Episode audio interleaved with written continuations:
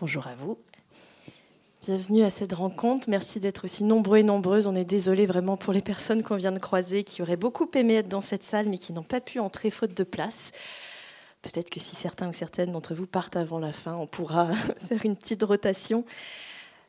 C'est la troisième rencontre de, ce festival avec Jeanne Benhammer, qui est l'une euh, des passeuses de cette édition. Je suis contente de vous retrouver, Jeanne. On a parlé vendredi, vous avez parlé de liberté de livre avec Thierry Magnier. Euh, hier, avec Laurent Vidal, il a été question de lenteur, de résistance. Oui, il est là. Bonjour Laurent. De résistance par le rythme. Et à chaque fois, le thème de l'exil s'est invité dans les discussions. La question de la langue aussi, qu'on a un petit peu commencé à aborder, mais qu'on n'a pas pu creuser. Heureusement, votre dernier roman nous donne l'occasion d'aller explorer euh, ces deux sujets. Euh, ce roman, on l'a déjà cité à plusieurs reprises, il s'appelle Ceux qui partent. Il est sorti euh, en août dernier chez Actes Sud. Alors, on va voyager ensemble pendant une heure dans le temps et dans l'espace. Essayez de vous imaginer en 1910 un groupe d'émigrants européens arrive à New York, pas tout à fait à New York d'ailleurs encore, à Ellis Island. Et pour eux, une nouvelle vie va commencer, une vie plus libre ou une vie moins violente, c'est selon leur parcours. Mais il va d'abord leur falloir attendre, cette attente dont on parlait hier. Et pendant un jour et une nuit, on va être, nous, lecteurs et lectrices, les témoins privilégiés de ce qui se passe dans ce territoire de l'entre-deux. L'angoisse, évidemment, l'excitation, mais aussi les rencontres et les métamorphoses. Alors au tout début de ce récit, si vous l'avez lu, vous vous souvenez sûrement qu'il y a ce jeune photographe, cette photo qui est prise par le jeune Andrew. Il photographie deux de ses émigrants italiens, Emilia et son père Donato. Et en lisant cette page, on, se dit que forcément il y a une histoire de photos au tout début de cette histoire. C'est bien le cas. C'est en voyant des photos que vous avez eu envie d'écrire ce livre. Oui, alors d'abord je, remercie aussi les, les gens qui sont présents. Euh, et, les champs libres et les jardins d'hiver, parce que vraiment, là, ça fait trois jours que je passe ici et je trouve ça formidable. Vraiment, les rencontres, l'atmosphère et le partage qui a lieu ici, qui est un vrai partage. Donc ça me fait vraiment très, très plaisir. Oui, il y a eu une histoire de photos. En fait, je suis allée à New York après la mort de ma mère il y a hum, quatre ans, cinq ans, je ne sais plus. Et euh, et j'ai commencé par Ellis Island. Donc je me suis retrouvée à Ellis Island. Et en fait, je venais de faire euh, ce qu'on fait quand nos parents âgés meurent, c'est-à-dire j'avais rangé des choses dans, dans, son appartement avec mes frères et sœurs, et on avait rangé les photographies. On s'était replongé dans des albums, on était reparti. Et du coup, euh, j'avais revu les portraits de mes grands-parents donc ma mère est morte dans sa centième année, donc mes grands-parents, ça, ça remontait, ça remontait à la fin du 19e siècle, début 20e. Donc moi j'ai situé le roman en 1910 et, voilà, il y avait les photographies de ces émigrants italiens. Mes grands-parents étaient italiens et eux ils avaient émigré dans le nord de la France. Mon grand-père était mineur dans le nord de la France et ma mère est née dans le nord de la France. Et donc j'avais eu ces photographies euh, sous les yeux.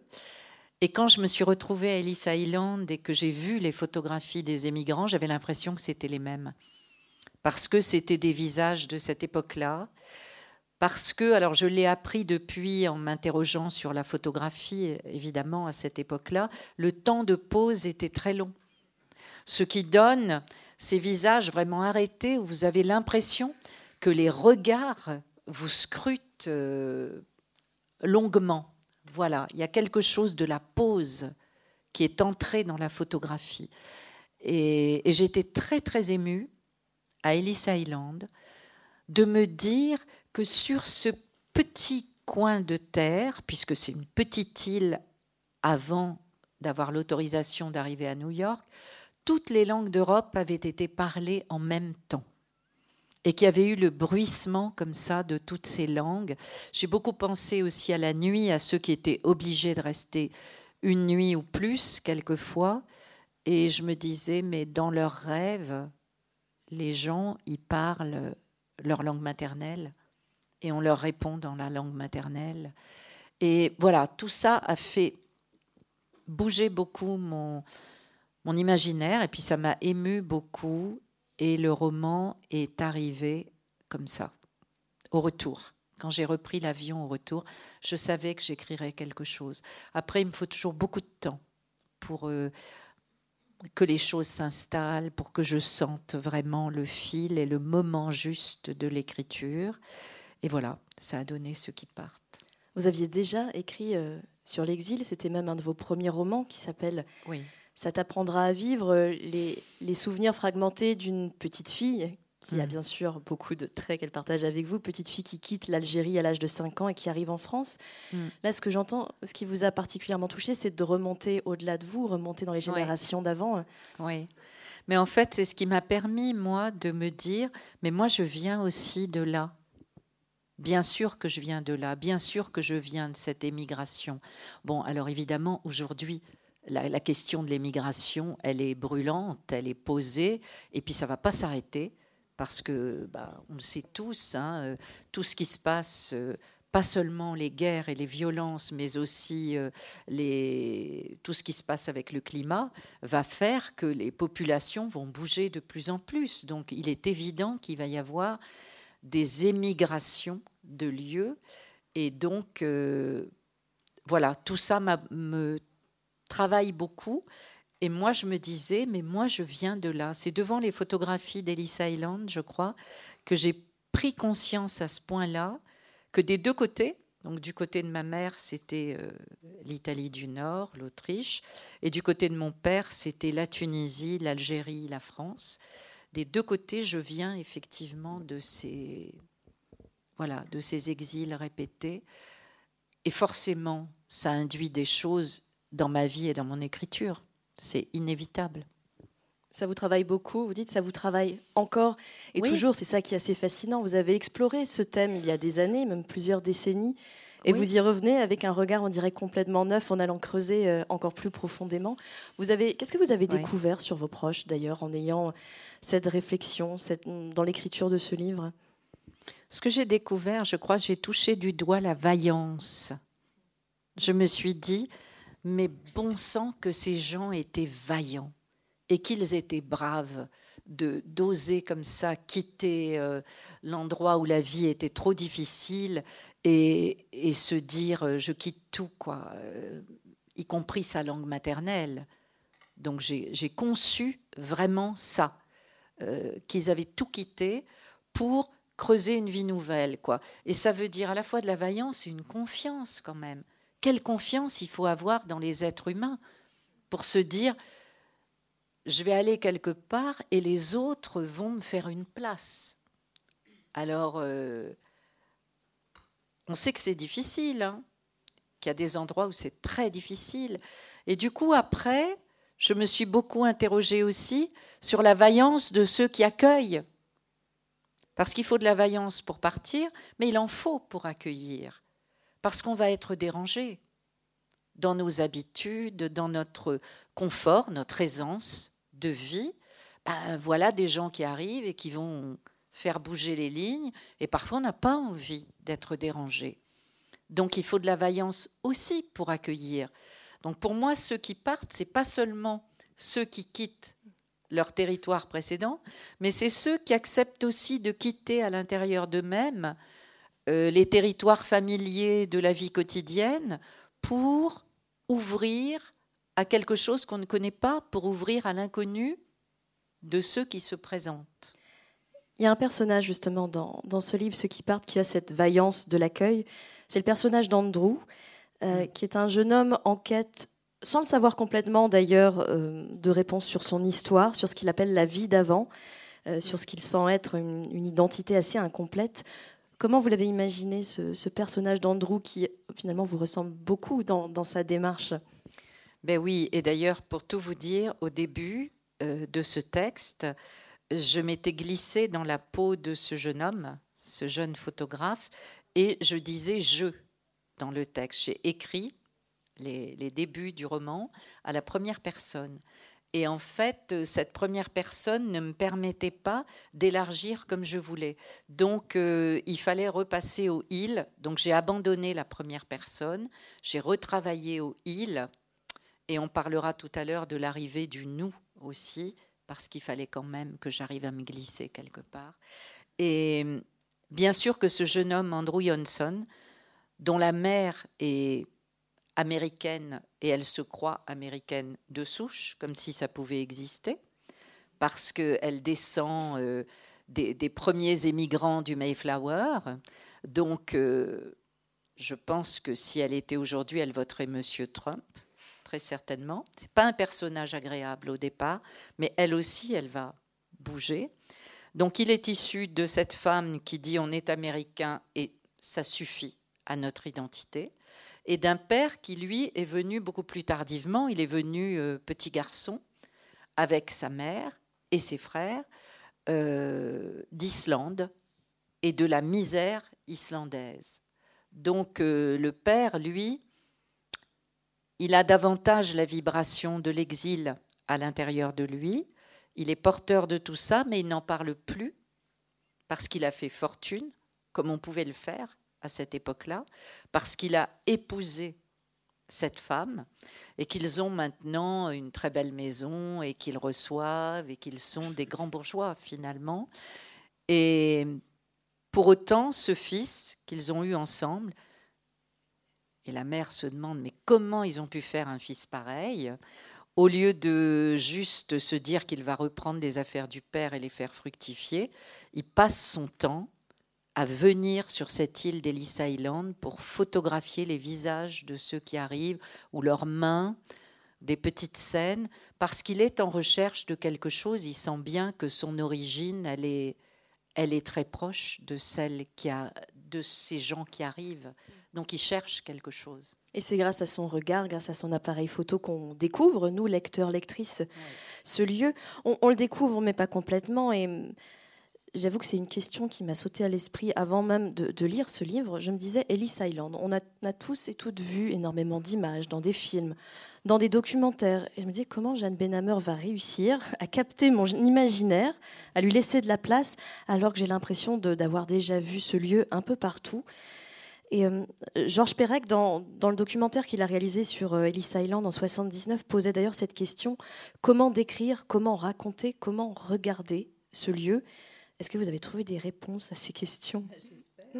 Dans, dans, le roman, je savais que je m'attaquais à un morceau parce qu'effectivement, on connaît Ellis Island par le, documentaire de Robert Bobert hein, qui était avec Perec sur Ellis Island. On en a entendu parler, on a vu des films, donc on peut se dire oh là là encore Ellis Island, on connaît par cœur. Et euh, on voit les bâtiments, par exemple. Je pense tous et toutes. Euh, oui. Et en fait, moi, j'ai décidé de m'installer à l'intérieur. C'est toujours ma façon de faire. Hein. Je rentre à l'intérieur des personnages qui, pour moi, sont des personnes, en fait. Pas, je dis personnages, mais quand je travaille, j'ai l'impression vraiment d'être avec des personnes. Et, et ce sont des émanations de ma propre personne, bien évidemment. Et j'essaie de creuser. Quand on écrit un roman, on a cette chance magnifique de pouvoir laisser des facettes de nous-mêmes qui ne peuvent pas euh, vivre dans notre présent, on peut par l'imaginaire les mener jusqu'au bout et voir ce qu'elles nous apprennent. Tous ces personnages, bien sûr que c'est moi qui les crée, donc ce sont des émanations de mon propre imaginaire, de ma personne, et je vais jusqu'au bout. Cette Elisabeth Johnson, qui n'est pas une femme agréable, qui dit euh, ça va, quoi, on est là, euh, après tout, on a travaillé, on a notre bien-être. Il pourrait y avoir une part de moi aussi qui pourrait aller jusque-là? J'interroge en écrivant, je fais aller jusqu'au bout. Et, pareil pour Emilia, etc. Donc euh, c'est de cette façon-là que je travaille. Vous avez cette phrase que, je trouve très belle. Ici, les histoires se frottent et se heurtent comme les ballots et les valises à Ellis Island. On comprend qu'il était impensable d'avoir un personnage euh, unique dans cette histoire. Comment vous sont venues justement ces différentes histoires? Vous parlez de personnes, de personnages, mais tous ont un parcours. Certains fuient l'horreur, d'autres partent pour plus de liberté. Comment ils sont apparus les uns les autres? Parce qu'on a des hommes, des femmes, des jeunes, des moins jeunes. le premier personnage, c'est Emilia c'est Emilia euh, Scarpa qui est arrivée. Ça, c'était quand j'étais dans l'avion du retour. Je savais qu'il y aurait cette jeune fille pleine d'ardeur, euh, qui veut aller en Amérique parce qu'elle a entendu dire qu'on n'était plus libre en Amérique. À cette époque-là, les, les, émigrés italiens qui étaient euh, en Amérique pouvaient rentrer l'hiver. Souvent, ils participaient aux travaux des champs et l'hiver, ils rentraient en Italie et ils racontaient ce qu'ils vivaient et ils pouvaient retourner après.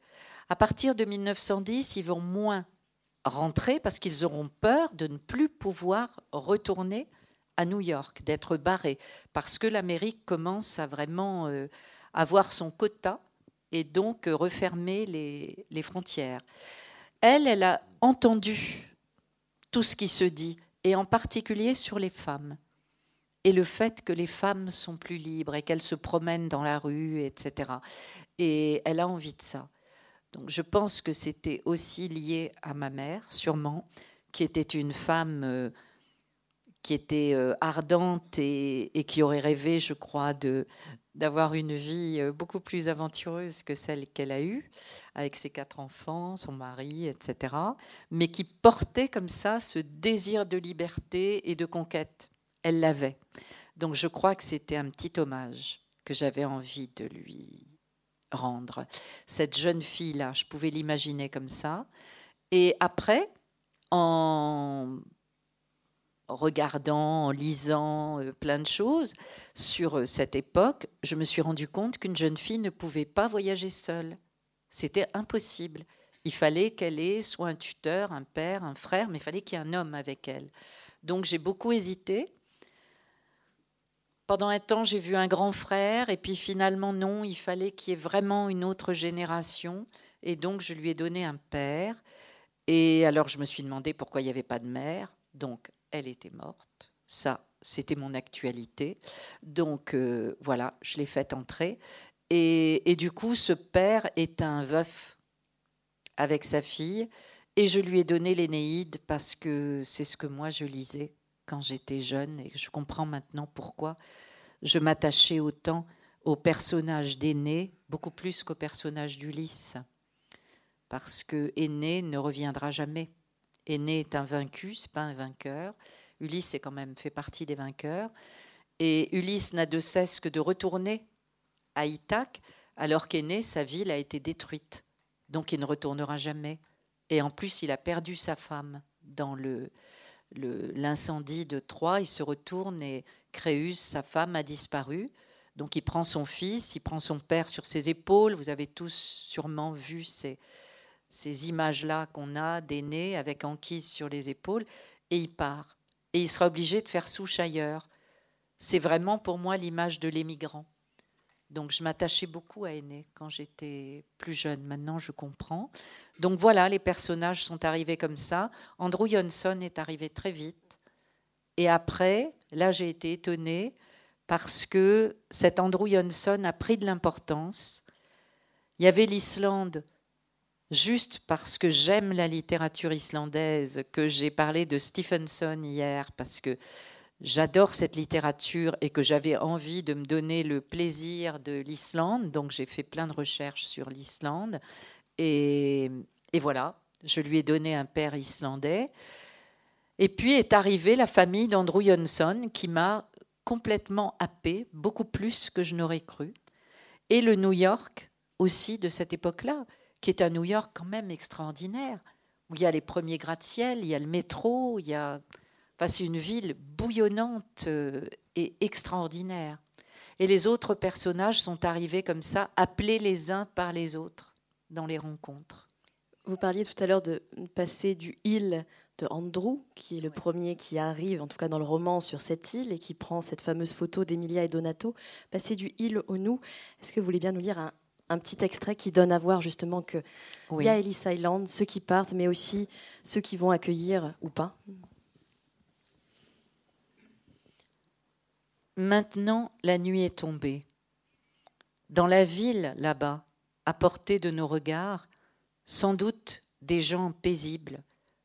Peut-être pas forcément heureux, mais paisibles. C'est du moins comme ça que nous les imaginons. Des gens paisibles, donc, s'apprêtent à dormir. Les lits ont été faits le matin, et comme cela doit être bon d'ouvrir les draps, de s'y glisser, de fermer les yeux sans se demander de quoi demain sera fait, juste de se reposer parce que la journée est achevée et qu'alors il y a place pour un demain à venir. Nous, nous ne dormons pas. Depuis longtemps, nos journées ne connaissent pas d'achèvement, car la question toujours irrésolue du lieu où vivre empêche tout achèvement. Alors chaque soir, lorsque pour ceux qui habitent quelque part, le temps est venu du repos, nous, nous restons suspendus. Cette nuit ici, et demain, où? Quand ferons-nous à nouveau les lits? Quand lisserons-nous à nouveau les draps que nous aurons repassés du plat de notre main? Quand on ne sait plus où vivre, on ne sait plus très bien qui on est vraiment non plus.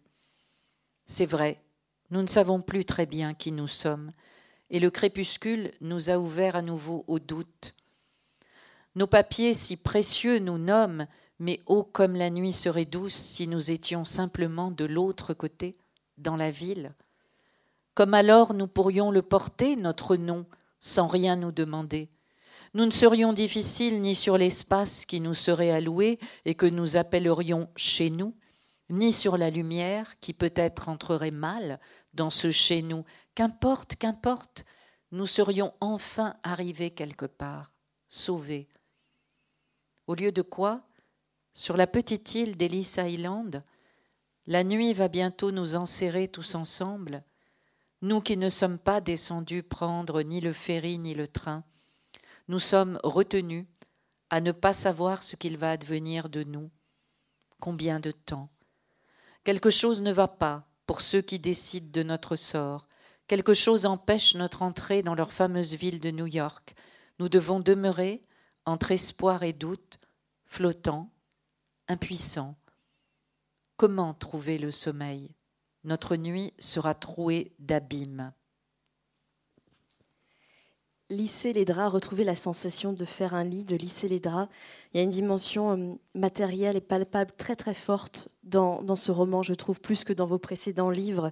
Probablement parce que c'est à ça qu'on se raccroche, tous ces petits objets, ces personnages qui touchent des étoffes, euh, qui serrent contre eux un petit pendentif, une petite chose qu'ils ont prise avec eux. Mm-hmm. Comment vous avez construit C'est très concret l'exil en fait. Ça sera, c'est ces petits, ces petits éléments qu'on tient dans la mm. main. Oui, moi je me suis rappelé quand on est parti. Hein, j'ai revisité euh, des choses que j'ai connues quand j'étais très petite et quand j'ai vu justement euh, mes parents, ma mère essayer de mettre le maximum de choses dans le minimum de contenant. J'ai ce souvenir-là. Ma mère qui regardait les choses dans le lieu où nous habitions et qui euh, choisissait quoi on allait emporter ça, mais pas ça, etc. Et il y avait les mâles, il y avait les cantines qui étaient là. Ça, j'en ai le souvenir euh, très fort. Et moi, j'étais toute petite et je fuyais euh, ça parce que ça me. C'est un départ précipité d'Algérie. Oui, oui, oui. On est parti très, très précipitamment. Mon père était arabe. Et mauvaise pioche, il était directeur de prison en Algérie au moment de, des événements d'Algérie. Donc, euh, on a été attaqué par euh, les gens qui sont devenus l'OS après, qui se sont appelés OS. Et on a été obligé de, de, partir précipitamment, oui, tout à fait. Et voilà. Et donc, euh, mon père a été muté en France. Et, et donc, on est parti de cette façon-là. Et j'ai vu, oui, comment on, on s'accroche à, à des petites choses. Moi-même, enfant, je sais à quoi je me suis accrochée, et mes frères et sœurs, et mes parents. Et puis aussi. Vous êtes accrochée à quoi? Euh, Je ne veux pas le dire. D'accord. Euh, excusez-moi, mais, ça, c'est privé. voilà. Il y a des choses comme ça qui sont. Elles sont pas dans les romans parce qu'elles nous appartiennent, et... mais elles sont comment dire, elles sont la base du roman. Donc je comprends votre question et voilà, je, je l'entends tout à fait. Juste, moi, je me permets de ne pas y répondre. Vous ne m'en voudrez pas, je crois. Voilà. Et on a tous des choses comme ça. Donc là, par exemple, il y a une femme qui a un pendentif. Je lui ai donné ça. Euh, Emilia, elle a, euh, elle a sa toile. La, toile qui est tellement importante pour elle qu'elle n'a pas voulu mettre dans les cantines, euh, etc., qu'elle garde avec elle dans un sac. Il y a ces choses-là. Et puis il y a les photos d'Ellis Island, hein, tous ces portraits qui ont été faits, qui m'ont beaucoup fait travailler l'imaginaire. Et au-delà de ça, ce que je me rappelle et ce que je crois que vivent tous les gens qui partent comme ça, euh, qui sont arrachés à un lieu, on n'a plus que son propre corps. Et donc, bien sûr que toutes les perceptions du corps deviennent extrêmement importantes parce que c'est tout ce qu'on a. Parce que les choses, les, les, choses familières, on les a plus avec nous, parce que même notre langue, on ne va plus la parler. Et alors, il nous reste toutes les sensations, le toucher, le l'ouïe, l'olfaction, enfin. Et du coup, oui, dans le roman, j'ai travaillé beaucoup, beaucoup le corps. Oui, pour plusieurs de vos personnages, ce, corps qui était même un peu engourdi se, réveille. Ça passe euh, par les petits gestes qu'on a à l'égard d'une personne qu'on ne connaît pas pour la rassurer. Ça passe aussi euh, par la sensualité, la sexualité, même. Euh, l'érotisme, on peut y aller. L'érotisme. Oui qui est, beaucoup plus présent euh, dans ce livre que dans vos précédents et, qui peut sembler euh, d'ailleurs surprendre dans, ce lieu, Ellis Island, qu'on associe plus spontanément euh, aux larmes, au désespoir, à l'anxiété. Pourquoi c'était important pour vous de, de, placer cet érotisme sur cette île et dans cette nuit Mais parce que je suis convaincue que ça a eu lieu. Je suis convaincue que dans les lieux comme ça, où justement on laisse tout, euh, on est à nu, c'est le cas de le dire, avec soi-même, et on ose des choses qu'on n'oserait absolument pas dans notre vie euh, familière. Quand Emilia se lève et va trouver cette femme, Esther, qui est dans l'affliction la plus totale, en tant que jeune fille bien élevée de Vicence, elle n'aurait jamais osé se rendre comme ça auprès de quelqu'un juste parce qu'elle a saisi un regard. Mais là, elle ose. Et de même, elle va oser la rencontre avec le, jeune homme qui va la faire vibrer, et elle n'aurait certainement pas osé ça dans sa ville. Donc euh, moi, je crois que dans ces moments extrêmes, il se passe des choses extrêmes, et pas que des choses euh, tristes. Il y a aussi une ardeur, un élan très fort avec la conscience en plus qu'ont ces personnages, en tout cas Emilia, que ces moments-là vont la marquer toute sa vie, que toute sa vie repassera toujours par cette expérience du corps pendant ce, jour, pendant cette nuit à Ellis Island. Oui, elle a cette conscience à un moment que de toute façon, toute l'histoire repassera toujours par son corps à elle. Hmm. Et c'est d'autant plus important, vous l'avez dit, que dans cette configuration d'Ellis Island, toutes les langues d'Europe se mélangent et les langues séparent, on ne se comprend pas, même si on comprend des intonations et qu'on peut deviner certains cris, certains appels.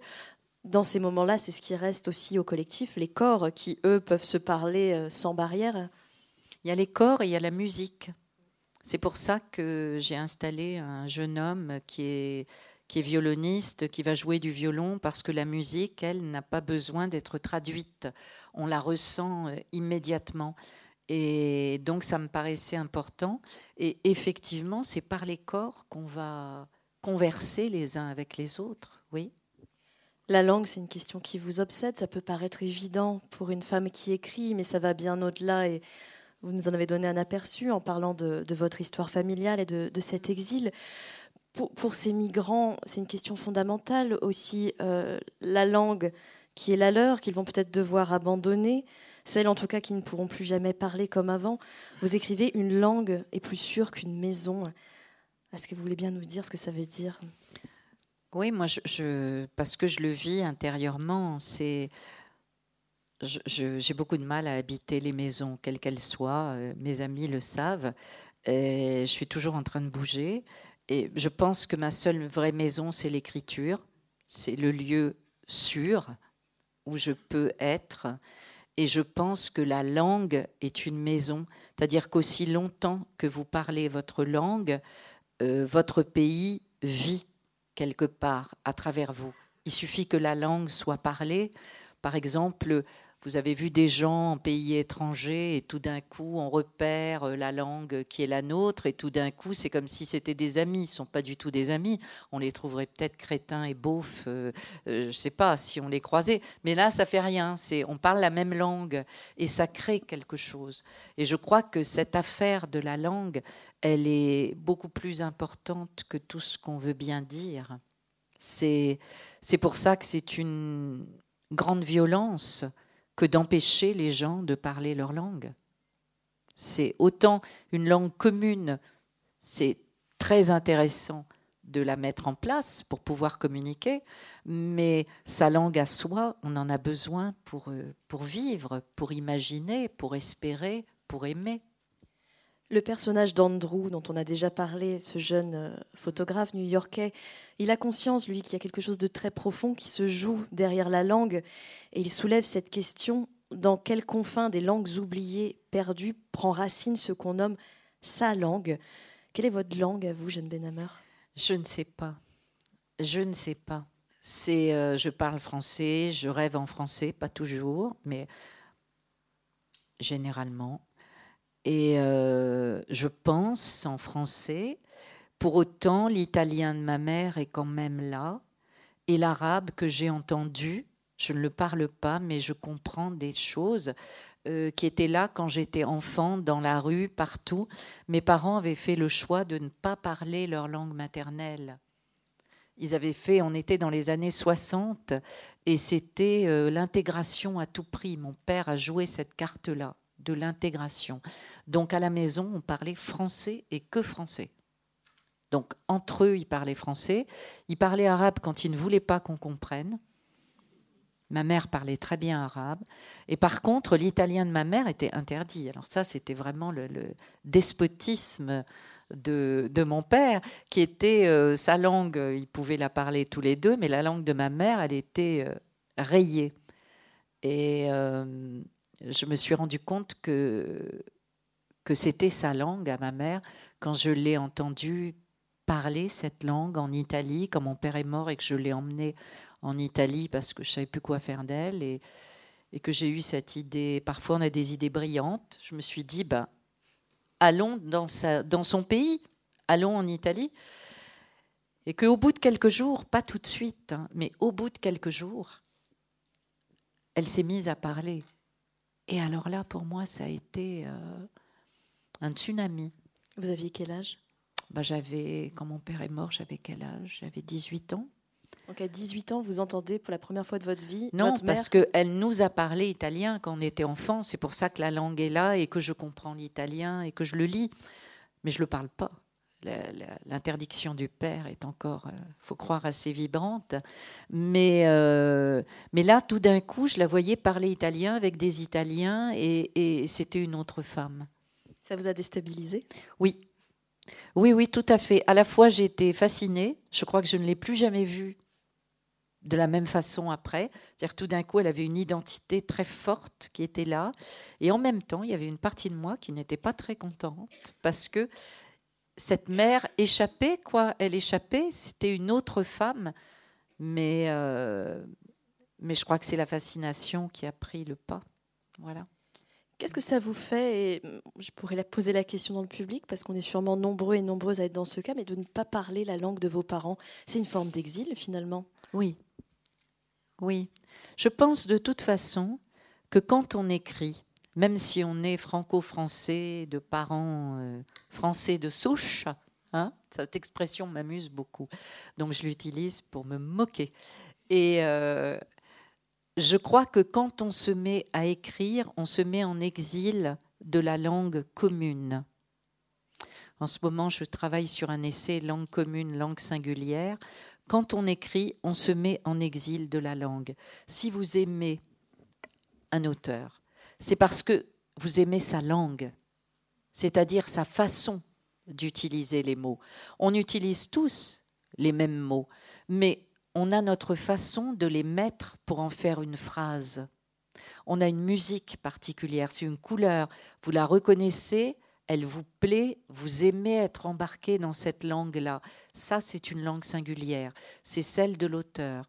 Il faut pour ça que l'auteur ait accepté de se mettre un peu en exil de la langue commune pour aller chercher au fond de lui cet autre rythme qui ne correspond peut-être pas euh, à ce qu'il aime lire ou à ce qu'il a appris à l'école, mais qui lui correspond parce que c'est sa respiration, sa façon de penser, de sentir le monde.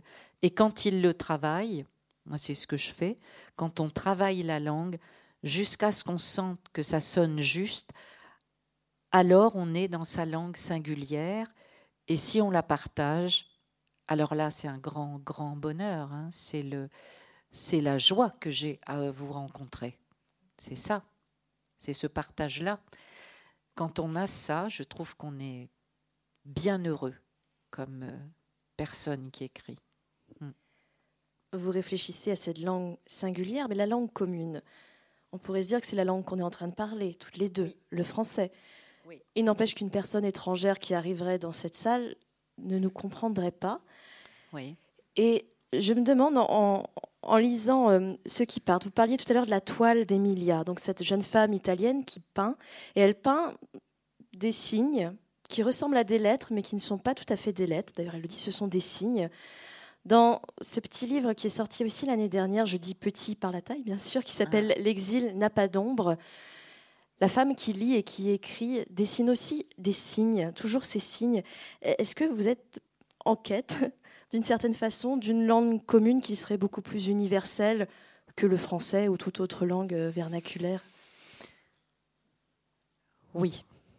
Euh, je ne suis pas en quête euh, au sens de j'irai la chercher comme ça. Juste, je me laisse... ah, comment dire ça J'essaie de trouver les mots justes pour vous dire ça j'essaie de laisser venir en moi des choses oubliées, des signes, des sons. Et quand j'écris, c'est ce qui se passe.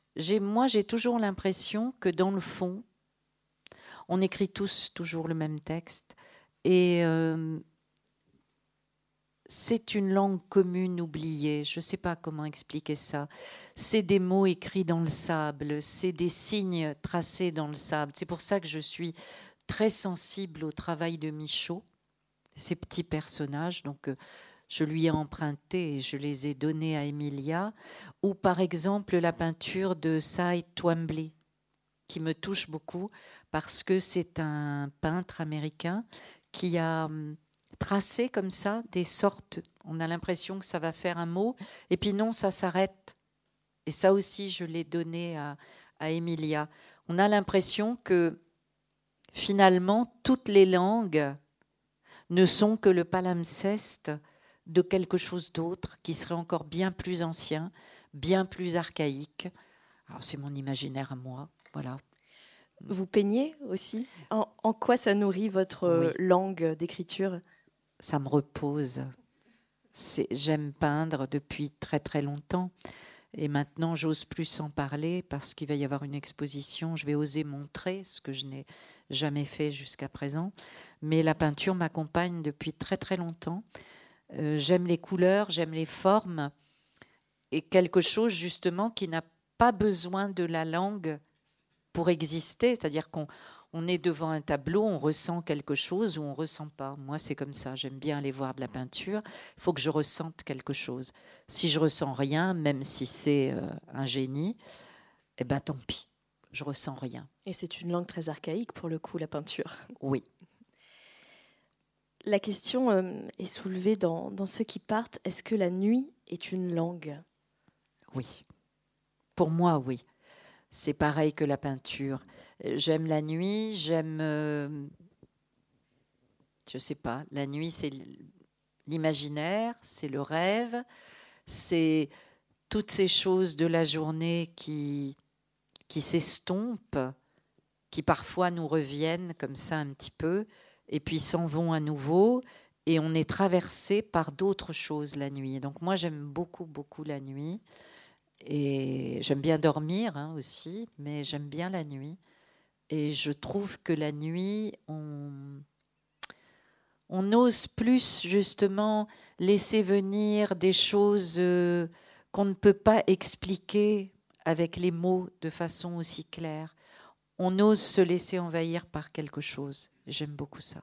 Et peut-être qu'on partage plus la nuit que le jour, finalement. Ce nous qui revient dans vos réflexions, nos nuits ont peut-être plus en commun que nos journées. Peut-être, oui, que dans nos rêves, nous nous rejoignons beaucoup plus que dans nos jours. Hmm. Ce livre, euh, vous avez mis, je crois, deux ans à l'écrire, ceux qui partent. Oui, oui, sûrement. Je sais plus, je compte pas, mais ça a mis du temps, oui. Qu'est-ce qui vous en reste? Vous en parlez beaucoup encore dans ce festival. Vous l'accompagnez, vous le disiez, c'est le dernier né. Il a besoin d'être porté. Euh, il y a quelques mois de recul déjà. Qu'est-ce que vous continuez à, découvrir sur ce livre?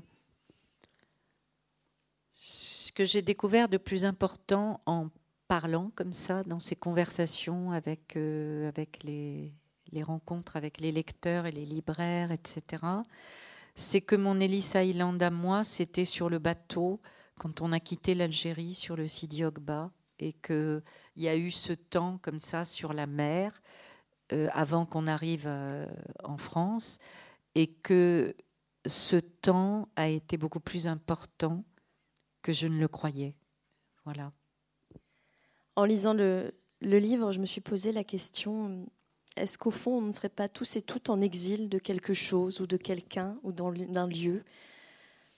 Moi, je crois qu'on n'a pas besoin euh, d'avoir quitté un pays, etc., pour sentir ce que c'est que, que l'exil.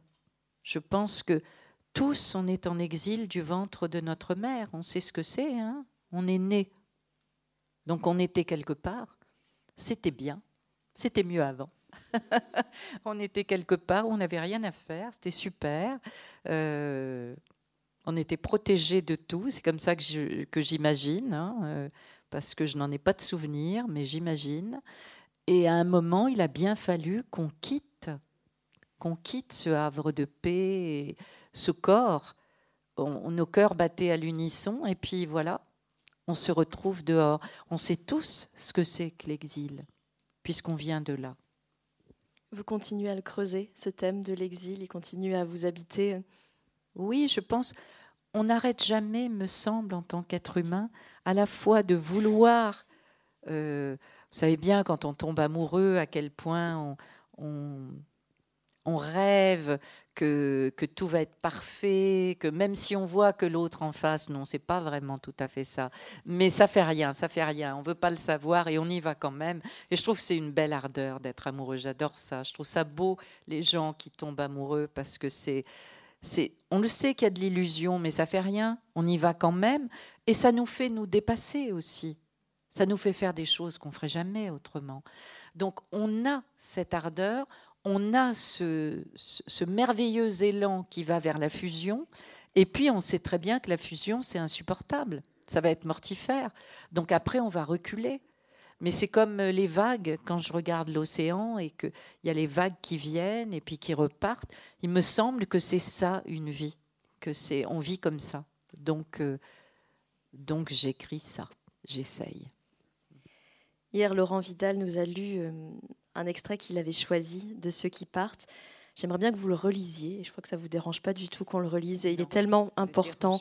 C'est la dernière page du livre. Et je, pense que ça vous donnera forcément euh, envie de, de, réagir et de partager. Les émigrants ne cherchent pas à conquérir des territoires. Ils cherchent à conquérir le plus profond d'eux-mêmes. Parce qu'il n'y a pas d'autre façon de continuer à vivre lorsqu'on quitte ils dérangeront le monde où ils posent le pied par cette quête même. Oui, ils dérangeront le monde, comme le font les poètes quand leur vie même devient poème. Ils dérangeront le monde parce qu'ils rappelleront à chacune et à chacun, par leur arrachement consenti et leur quête, que chaque vie est un poème après tout, et qu'il faut connaître le manque pour que le poème sonne juste. Ce sera leur épreuve de toute une vie, car lorsqu'on dérange le monde, il est difficile d'y trouver une place. Mais leur vaillance est grande. Il y a tant de rêves dans les pas des émigrants qu'ils éveilleront les rêves dormants à l'intérieur des maisons. Cela effraiera peut-être des cœurs endormis, des portes resteront closes, mais ceux qui espéraient confusément, ceux qui sentaient que la vie ne doit pas s'endormir trop longtemps, regarderont à la fenêtre ils entr'ouvriront leurs portes et leur cœur battra plus fort. Les émigrants annoncent que c'est un temps nouveau qui commence, un monde où pour mener et le souffle et le pas, il n'y a plus que la confiance. Ils apportent avec eux le monde qui va, le monde qui dit que les maisons et tout ce qu'on amasse n'est bon qu'à rassurer nos existences si brèves. Un monde qui est prêt à apprendre une langue nouvelle, même si la peur de perdre sa langue première fait vaciller les sons dans les gorges. Un monde qui sait que rien n'appartient à personne sur cette terre, sauf la vie. Merci beaucoup, Jeanne. Merci à vous. Merci beaucoup.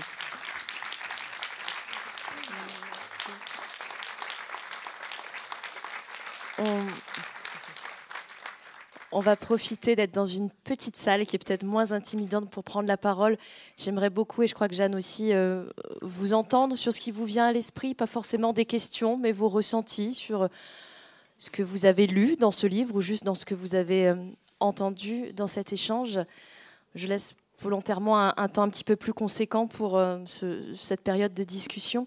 Est-ce que quelqu'un souhaite prendre la parole?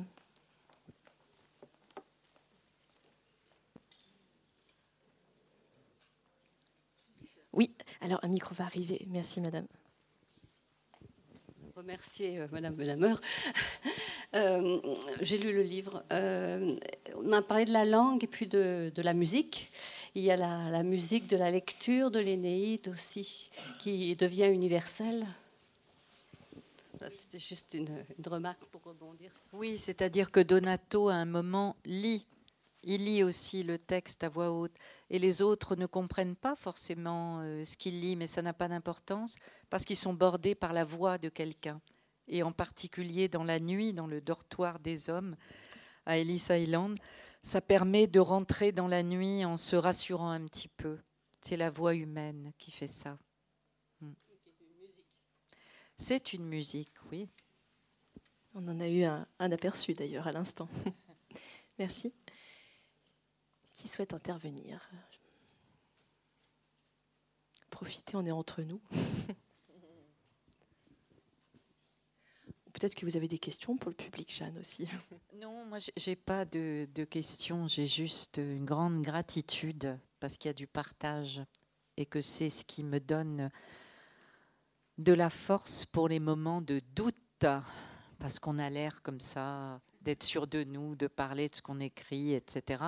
Mais en fait, quand on est chez nous tout seul, qu'on écrit et qu'on se dit mais ça n'intéresse que moi, en plus j'y arrive même pas, euh, etc. Ce sont des moments de doute et c'est important dans ces cas-là de, repenser un petit peu à, à des choses qu'on a entendues, à des visages, à des regards. Enfin, moi, je sais que ça me, ça me nourrit beaucoup, ça me soutient.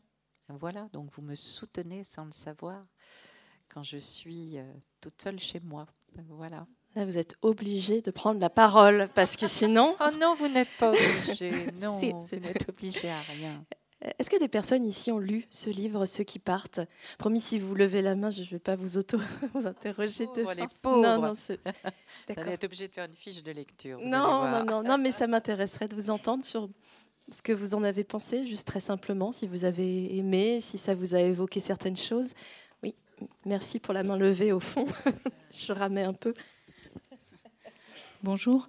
Moi, j'ai lu le livre dans le cadre d'un prix littéraire euh, à Saint-Philbert de Grandlieu dans le 44. Donc, c'était une lecture euh, un petit peu imposée puisque j'avais choisi de m'inscrire, mais j'ai pris ce livre-là parce que j'avais réservé, je l'ai eu.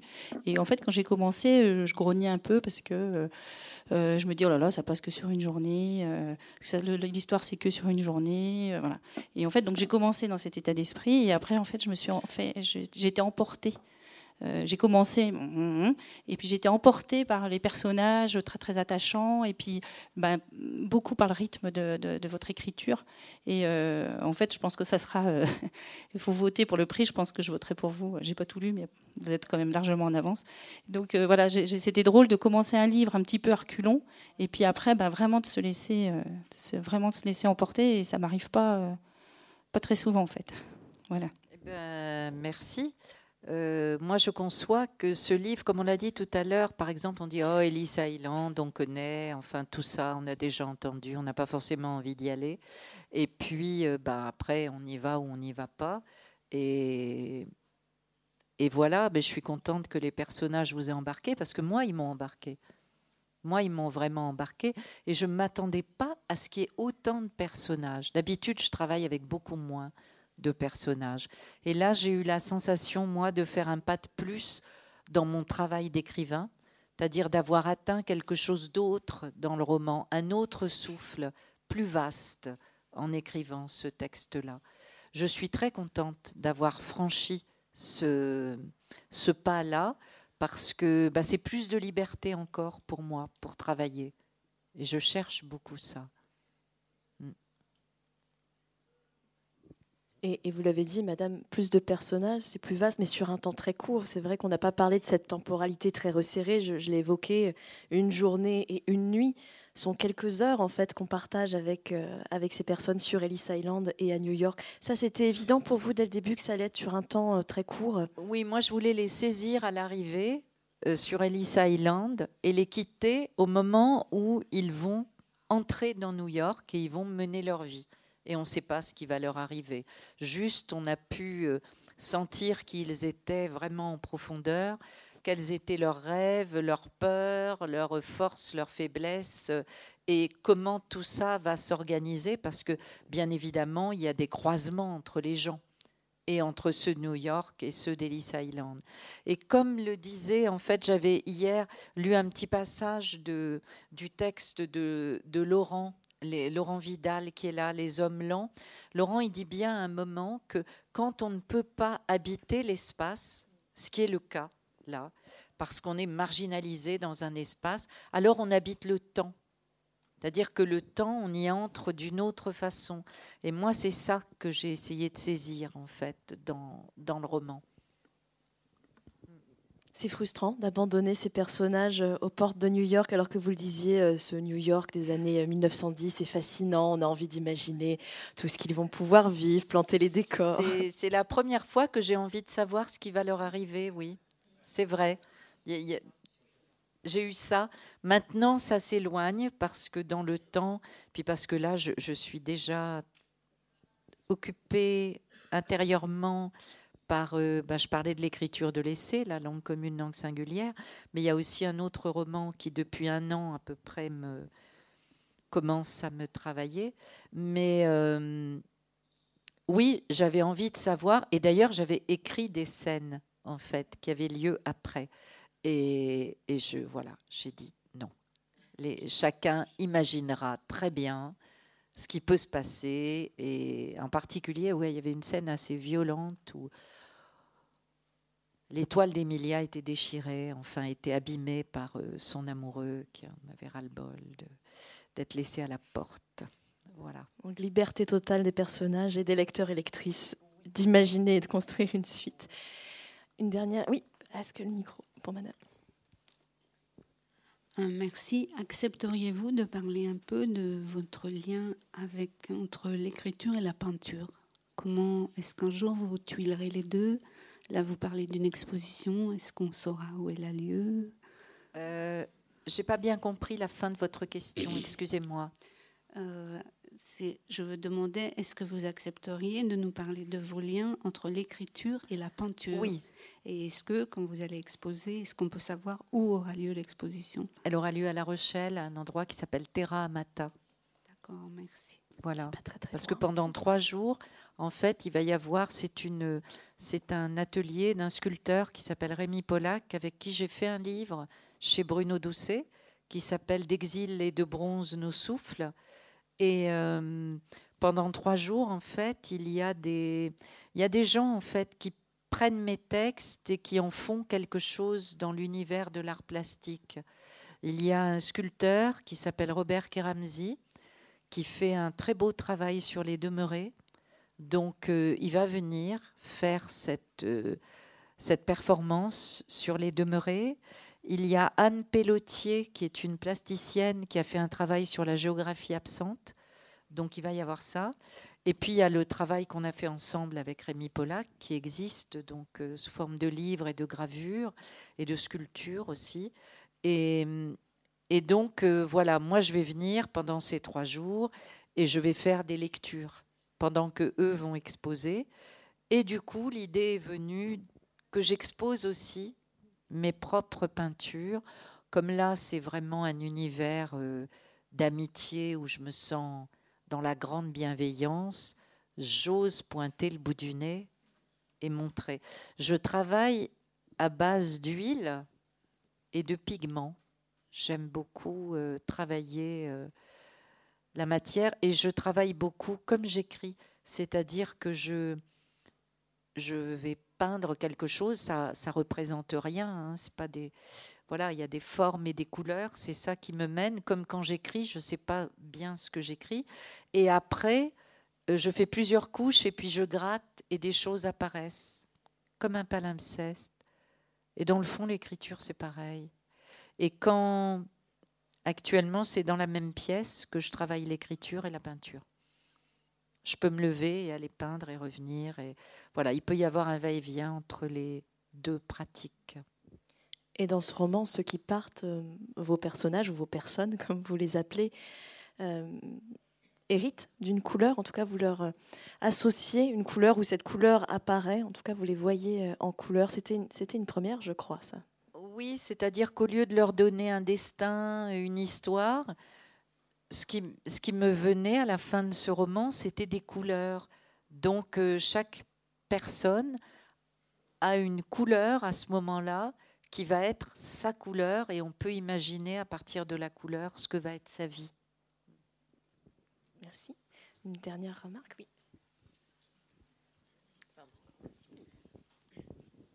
Bonjour. Euh, moi, ce n'est pas une question. Je voulais donc je connais pas ceux qui partent parce que je ne savais pas qui était sorti.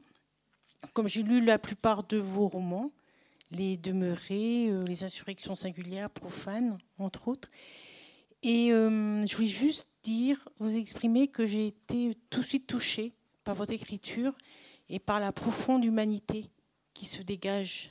On sent les, enfin, on, vibre à travers ces, les personnages et je comprends la manière dont vous en parlez, que c'est des personnes et que c'est une partie de vous aussi. Et, je suis toujours touchée par votre écriture et vous faites partie de mes préférés comme euh, Laurent Godet. Et, voilà, je vous remercie pour ça. Merci, merci à vous. Je, je suis contente que vous parliez d'humanité parce que pour moi, l'écriture, c'est ça. C'est une façon d'être ensemble, de travailler ce lien. Et on est dans une société actuellement qui est difficile, on le sait tous, hein, euh, justement par rapport à cette vibration-là. Donc moi, j'essaye, c'est mon acte politique à moi, de travailler ça avec les textes. Je me contente pas de ça, hein, parce que la vie de citoyenne existe aussi. Mais dans mon travail d'écriture, pour moi, la dimension politique, elle est là. Merci. Merci à vous. On peut prendre une dernière question ou intervention. Merci.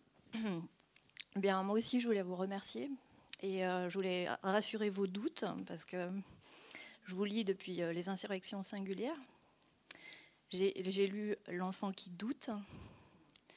Et euh, depuis, enfin, ce sont des livres fondateurs pour moi, et notamment L'enfant qui, pardon. L'enfant qui. Je trouvais joli que vous disiez L'enfant qui oui, c'est mieux. Et euh, voilà, je suis très heureuse de vous rencontrer. Je savais que vous veniez à Lyon en 2017 et je ne suis pas venue. Et je l'ai regretté. Et quand j'ai vu que vous veniez aujourd'hui à Rennes, euh, je suis à Nantes et je suis venue tout de suite. Ah, et euh, et euh, L'enfant qui, ça a été un livre qui, qui, est arrivé dans ma vie au moment où j'avais une décision à prendre de quitter. Et je crois que ce livre a été euh, l'occasion. Je vous remercie beaucoup de ce que vous me dites là, parce que c'est important. L'enfant qui est un texte pour moi éminemment important, qui est en parallèle avec les demeurés. Euh, c'est l'autre côté de l'éventail. Dans les demeurés, on a une petite fille qui doit entrer dans la langue commune. Elle doit quitter la mère qui ne parle pas pour faire le pas vers l'institutrice et l'alphabet. Mais il y a ce personnage salvateur de Mademoiselle Solange, qui est un tiers salvateur. Dans l'enfant qui, il n'y en a pas. Dans l'enfant qui, c'est euh, un petit garçon dont la mère a disparu. On ne sait pas si elle est morte, si elle est partie, on ne sait pas. C'était une femme des routes, de toute façon. Le père ne s'en remet pas. Il y a la grand-mère qui est là. Et cet enfant-là, lui, fait le pas vers la langue singulière. C'est-à-dire qu'il deviendra poète ou musicien ou peintre. Il ne fait pas le pas vers la langue commune. Il va dans la forêt et c'est un peu comme un conte. Hein. Il rencontre des maisons dans la forêt. Et ces maisons, c'est même pas si elles existent ou pas, mais chaque rencontre de maison, chaque visite de maison lui fait visiter un territoire intérieur et lui permet d'aller plus loin dans euh, la solitude qui va être la sienne désormais et qu'il va habiter de façon pleine. Voilà. Merci beaucoup d'avoir lu L'enfant qui de cette façon-là. merci. merci. Merci beaucoup. On va, on va s'arrêter là. Ne, partez pas parce que Jeanne va être en dédicace juste ici, dans cet espace, et puis vous pourrez continuer à, échanger avec elle. Merci beaucoup pour, euh, pour votre attention et, puis pour tous ces retours. Pour cet entretien. Merci.